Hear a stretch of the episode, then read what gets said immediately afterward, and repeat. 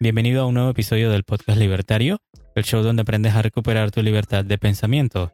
¿Y te has preguntado de cómo surgió el dinero que usamos a diario? En el episodio de hoy te daremos la respuesta más adelante. Estoy aquí con mi amigo Fer, el AMCAP estoico. ¿Cómo estás, Fer? Muy bien, bienvenidos a este episodio que creo que es súper interesante. Tal vez tengo un sesgo por ser financista, pero creo que es muy provechoso para toda persona que quiera más libertad y entender cómo funciona el mundo, al menos la parte económica. Y estoy yo aquí, JC, estudiante de la filosofía del objetivismo y minarquista. Si estás escuchando por primera vez, recuerda darle al botón de seguir en Spotify, Apple Podcast y suscríbete en YouTube. Y también síguenos en Instagram como Podcast Libertario. Ahí pueden enviarnos sus preguntas, insultos y retos para debatir. ¿Cuál es el tema de hoy, Fer? Bueno, apropiadamente es la historia del dinero y sus problemas. Porque para llegar a un sistema perfecto o algo muy bueno, siempre hay baches, hay subidas y hay bajones. Y en el tema del dinero, eso es lo que ha sucedido. Como hablamos en el episodio 26, hablamos del trueque y vimos que habían varios problemas que surgían por intercambiar directamente bienes o servicios. Tenía que haber un medio de intercambio.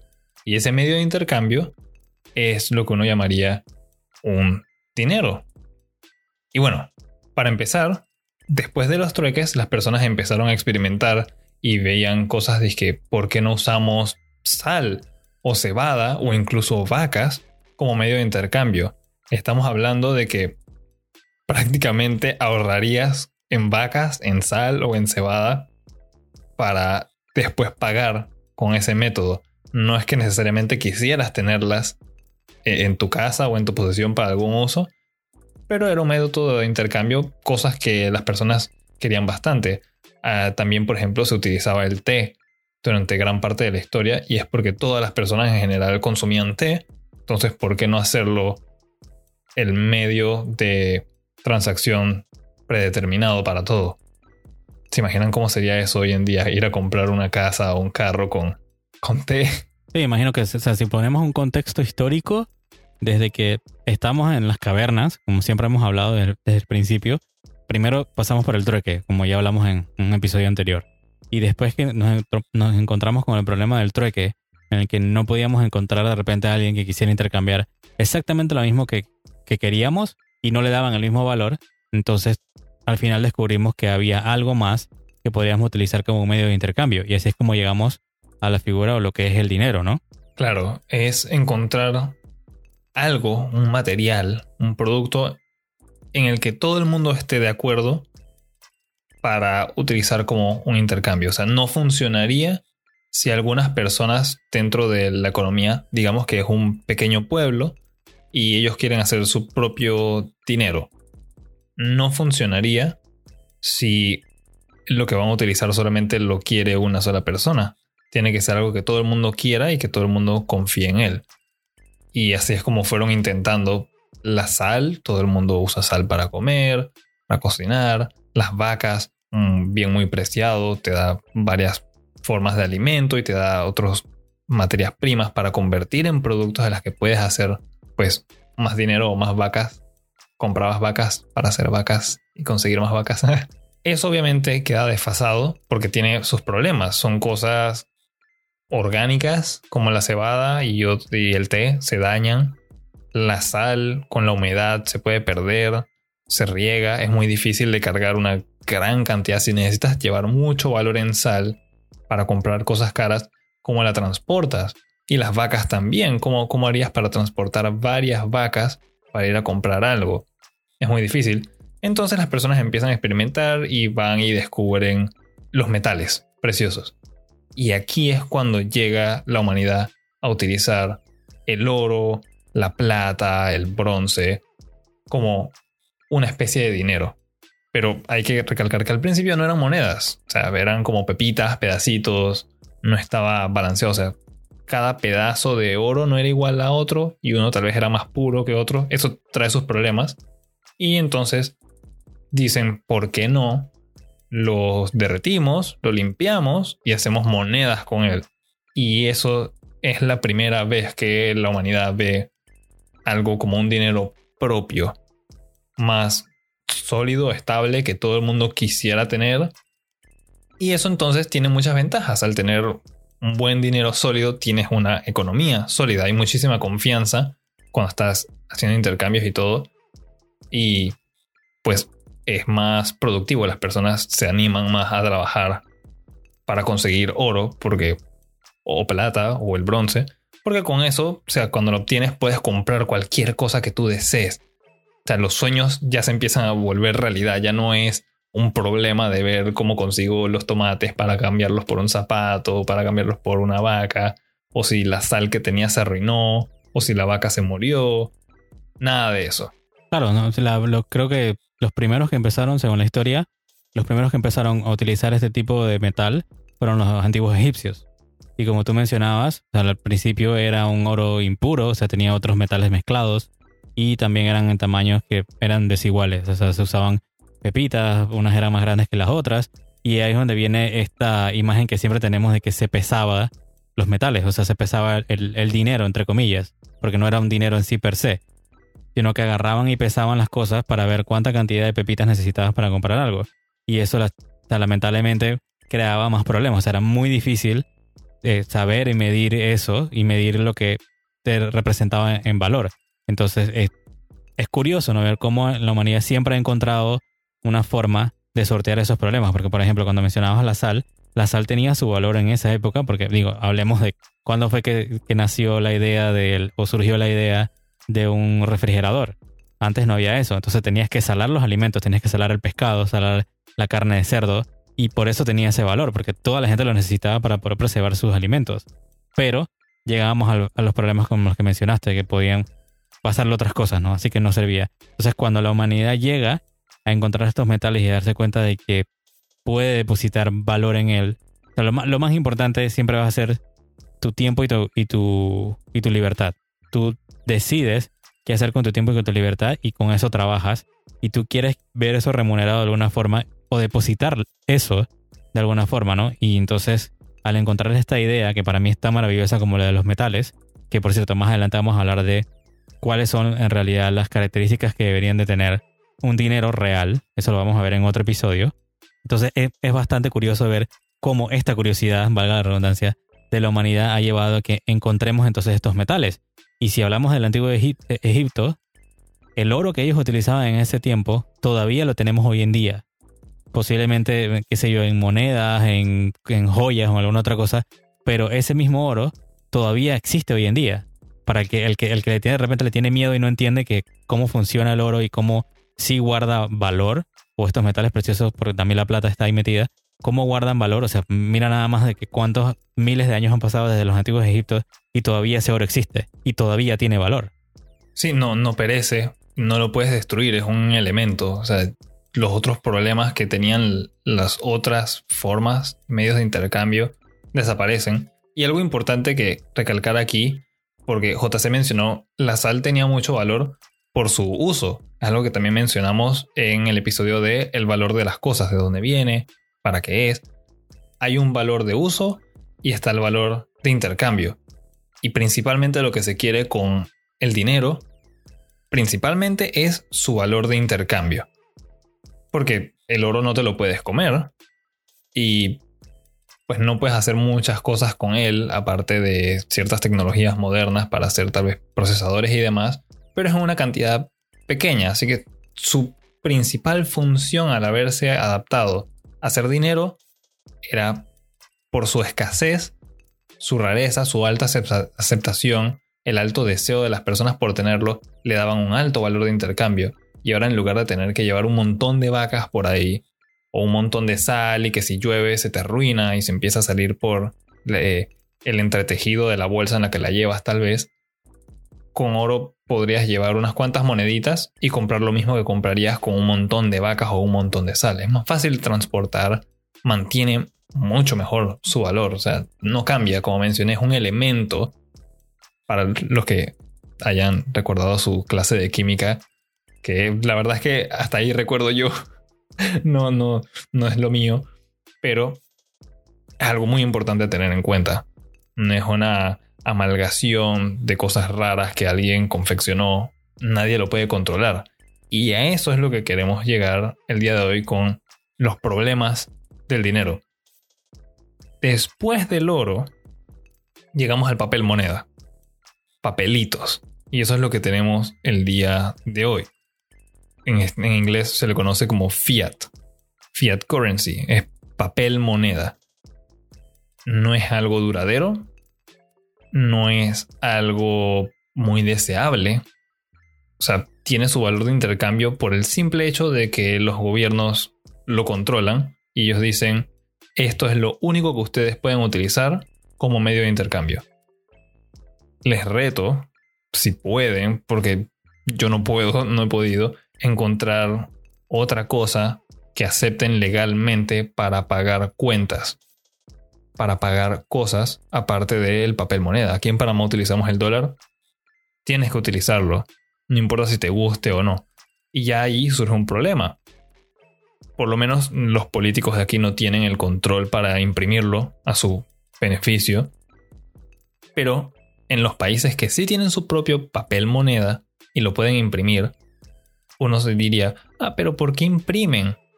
Tal vez al imprimirlo pueden hacer proyectos, ¿no? Y ayudar a las personas, eso es algo bueno. No, totalmente errado. Y es lo siguiente, cuando uno imprime dinero, las personas dueñas de esa impresión de dinero, esto es muy importante, en especial para nuestros oyentes en Argentina, me imagino que ya sabrán un poco de cómo funciona esto porque tristemente lo han vivido durante muchos años y prácticamente diario. Cuando un gobierno imprime dinero, para uno imprimir, por ejemplo, que en el caso de Panamá si pudiéramos imprimir dólares o en Argentina los pesos, tú no pagas un peso por imprimir un peso. Pagas una fracción. Pagas centavos. la persona que va a imprimir ese dinero, entonces podríamos decir, yo pongo un centavo, pero imprimo un dólar. Ahora mi poder adquisitivo es un dólar.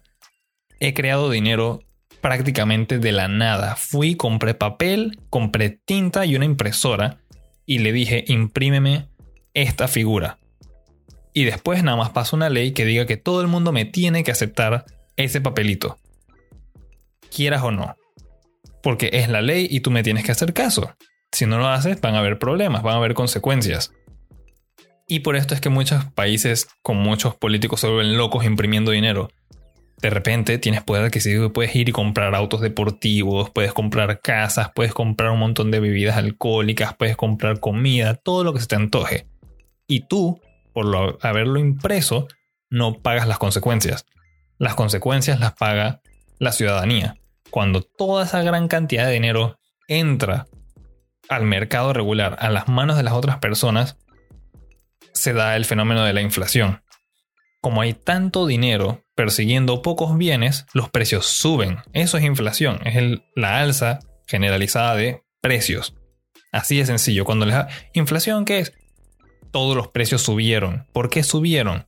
Porque tu gobierno estaba imprimiendo dinero.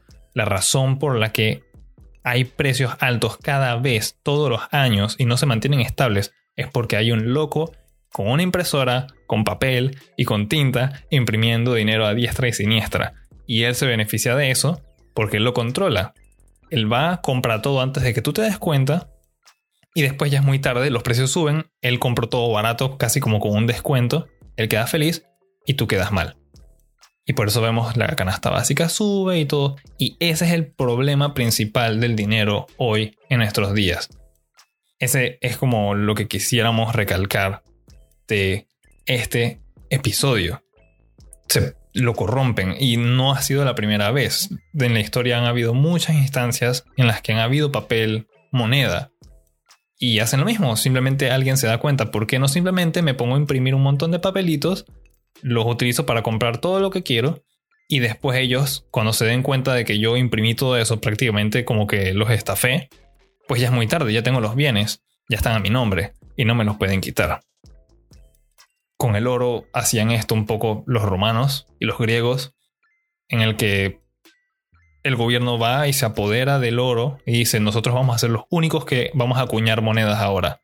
Ya no puede ser cada pueblito y cada comunidad como ellos quieran, solamente nosotros lo vamos a hacer. Y se dieron cuenta de que podían agarrar bronce, mezclarlo con el oro y listo, ahora tenías más moneditas para gastar por ahí. Y para cuando el pueblo se diese cuenta, ya es muy tarde, ya gastaste, ya conseguiste todo lo que querías, te adueñaste de todo. ¿Qué te puedo decir? Yo empecé a prestarle atención a esto, digamos que muy reciente. Es más, tenía, digamos que problemas, cualquiera se, se quedaría de que, pero ¿cómo vas a decir eso? Tenía un poco de problemas para entender lo que era la inflación. ¿Por qué? Porque, y, por cierto, de eso vamos a hablar en próximo Destazando Libros, sobre la, economía en una lección de Henry Hazlitt, por recomendaciones de nuestros seguidores en Instagram. La economía está como entrelazada, o digamos que para mí hay como una maraña de cosas en el medio, de falacias, de sofisma, como hablan en, ese libro, que uno básicamente no, no empieza ni siquiera a entenderla. Entonces lo que estamos tratando de hacer es que entienda desde la base el origen del dinero, cómo llegamos a esto y ver que siempre nosotros vamos a ir descubriendo una forma de intercambio. Y este fue el dinero, los metales como encontramos al principio. Y cómo el gobierno o el Estado, de donde sea, de donde estés, tomó eso, tomó como siempre un monopolio. Y entonces ahora decidieron cómo imprimir y decirnos a nosotros cómo tenemos que gastar. E incluso nos meten impuestos a algo que ellos mismos están imprimiendo. Sea, para que se den cuenta de que si no han prestado atención como me pasaba a mí, es hora de que empecemos a prestar atención a estas cosas. Porque la, la, economía sí, pareciera una cosa, como dije al principio, llena de, de marañas, como si fuera una, una telaraña de cosas, pero cuando la empiezas a estudiar desde lo más básico, te das cuenta que pareciera como si la gente lo quisiera complicar o llenarlo de tecnicismo, porque en sí la economía tiene un, una base en el sentido común. Como lo que hemos hablado anteriormente, son leyes que existen en la naturaleza. La ley de la oferta y la demanda es una ley casi, digamos que natural. Siempre, o sea, la vamos a volver a descubrir y todo, porque como existe una, escasez general y tenemos esa, digamos, esa insatisfacción a, perpetuidad, siempre vamos a, ver esas leyes en la naturaleza, o sea, en la realidad. Y entonces es importante que el individuo sepa qué es lo que pasa con su dinero que sepa qué es lo que causa esa, esa inflación, qué es lo que causa esa, esa, ese aumento generalizado de los precios. Y la única forma es que tú, como individuo, te eduques, busques. Y, y, y, como siempre he dicho, las tres cosas que puedes hacer para entender algo es preguntarte, hacerte las tres preguntas. ¿Qué puedo hacer? ¿A quién le puedo preguntar? ¿O qué puedo leer? Puedes escuchar el podcast libertario. Puedes escribirle a Fer, escribirle en podcast, eh, podcastlibertario.gmail.com si tienes alguna pregunta. Puedes visitar nuestro website eh, podcastlibertario.com, donde también tenemos otras, otras informaciones. Tenemos un blog donde Fer va a estar eh, colocando, qué sé yo, más información relacionada con esto, eh, finanzas básicas, otros temas también, ¿verdad, Fer? Claro que sí, siempre estoy escribiendo y para quienes tal vez no sabían eso, está la sección de blog dentro de nuestra página web. Ahí pueden ver cosas que JC, yo y amigos del podcast libertario han escrito. Bastante información muy valiosa. Sí, lo mencionaba porque tenemos amigos del podcast libertario en España que estaban preguntando dónde ellos podían mandar sus preguntas o si querían saber un poquito más de algunos temas más a fondo. Bueno, en el blog en podcastlibertario.com pueden leer más o pueden escribirnos a podcastlibertario.gmail.com si tienen algún otro tipo de preguntas o directamente en la página de internet en la sección de contacto también pueden dejar un mensaje si no quieren que veamos su email. Ahí pueden ponerlo también. Para terminar de encerrar el tema que hemos tocado hoy porque estoy consciente de que es algo bien denso. Ya estamos moviéndonos a ligas mayores en comparación con, los otros temas que han sido como la base para llegar a estos temas más complejos, pero muy importantes. Imagínense, vean la cara de los políticos que están en su país y piensen, si esa persona el día de mañana va a tu casa con un montón de papelitos pequeños que caben en tu bolsillo, con la cara de él mismo o de ella misma impresos encima de eso, y dice, no sé, digamos que tu presidente se llama Tomás, y este es el billete Tomás. Y él te dice, ten, usa esto para comprar todo lo que tú quieras. Y yo soy el que lo controla, yo soy el que los imprime. Y lo imprimo cuando me da la gana. Tú, tú trabajas por ganarte esto. Tú trabajas y yo te voy a dar estos papelitos que yo imprimo en mi casa por el carro que armaste, la casa que construiste, la comida que cosechaste. ¿Tú confiarías en esa persona o crees que es justo ese intercambio de unos papelitos respaldados por nada, por tu ardua labor de todos los días, de todas las semanas, tú tratando de salir adelante, de cumplir tus metas, tus sueños, y vas a dejar que unos locos, porque chuso, para mí eso es lo que son, imprimiendo papelitos, se queden con todo.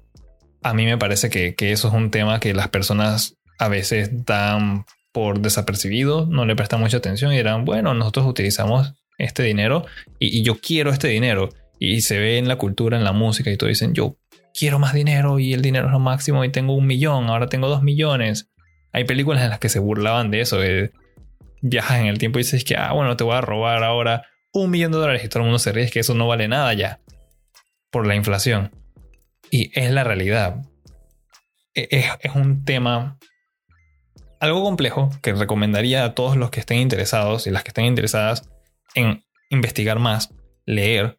Como dijo JC, vamos a estar subiendo más información sobre esto. Pero si tú deseas tener libertad y de verdad ser dueño absoluto de la labor tuya y de los productos de esa labor, hay que buscar mejores alternativas. Y de eso se va a tratar otro episodio que vamos a hacer acerca de el verdadero dinero. Estable, firme, confiable para todo el mundo, que te provee una economía sólida. Perfecto. Bueno, yo creo que como comentario final dejaría yo que el Estado, recuerda que el Estado, si nos damos cuenta con lo que hemos hablado hoy en la historia, fue el que corrompió nuestro dinero. Y solo nosotros, el individuo, puede retomar ese poder. O sea, recuerda que el dinero real se descubre en el libre mercado y solamente tiene valor porque es en los intercambios voluntarios donde se crea ese valor. No hay nada más. Claro, al final del día tú deberías tener el poder sobre lo que estás utilizando para comerciar. Eso debería ser un acuerdo entre tú y la persona que te está comprando o vendiendo cosas, no un tercero que arbitrariamente decide cómo va a funcionar. Y que encima tiene la mano porosa, porque de ahí también bebe de ese, intercambio. Sí, cada vez que imprimen, cada vez que cobran impuestos, ellos se hacen más ricos y tú más pobre. Hablamos de los políticos, por si acaso tienen alguna duda. Sí, sí, son los políticos. Entonces, gracias por estar con nosotros. Hoy aprendimos entonces la historia del dinero y cómo los individuos hemos descubierto una manera para sortear esos problemas que tenían el dinero a lo largo de, de la historia. Y si es tu primera vez aquí, dale al botón de seguir en Spotify, Apple Podcast o YouTube y síguenos en Instagram como Podcast Libertario. En el próximo episodio tendremos un nuevo hashtag Destazando Libros sobre la economía en una lección de Henry Hazlitt. Este fue el resultado de el post de qué libro recomendaban para el siguiente episodio. Por último, comparte este episodio con tus amigos y familiares y recuerda, tenemos una cultura por salvar. Lean muchísimo. Vamos a estar sacando material muy interesante, muy educativo. Y recuerden que nada por parte del gobierno es gratis. Nos escuchamos en la próxima.